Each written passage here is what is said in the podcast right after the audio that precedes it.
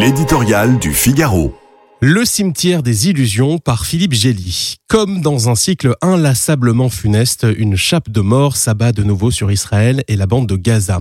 La férocité dont a fait preuve le Hamas palestinien en massacrant par centaines des civils chez eux et des jeunes lors d'un concert dans le désert a ouvert une traînée de sang qui peut se transformer en rivière. En attendant de porter son sabre de fer au cœur de Gaza, l'état-major de Tsahal rassemble ses forces et impose un siège complet à l'enclave palestinienne.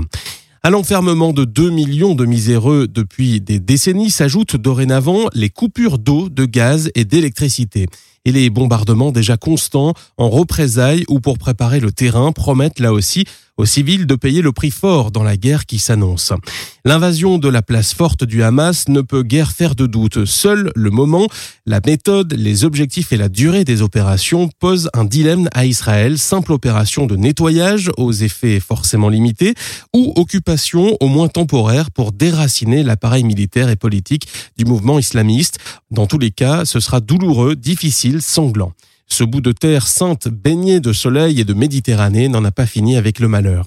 Le carnage du week-end dernier ouvre malgré tout une nouvelle ère où des pages vont se tourner. C'est probablement la fin de l'autorité palestinienne dans sa forme actuelle, sclérosée dans l'illégitimité et la corruption 19 ans après l'élection de Mahmoud Abbas.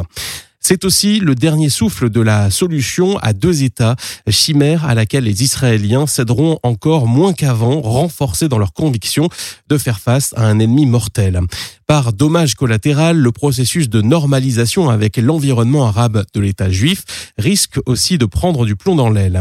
Et même la démocratie israélienne, malmenée par la coalition nationaliste religieuse au pouvoir, pourrait finir au cimetière des illusions si les tenants du Grand Israël imposent leur vision du conflit israélo-arabe.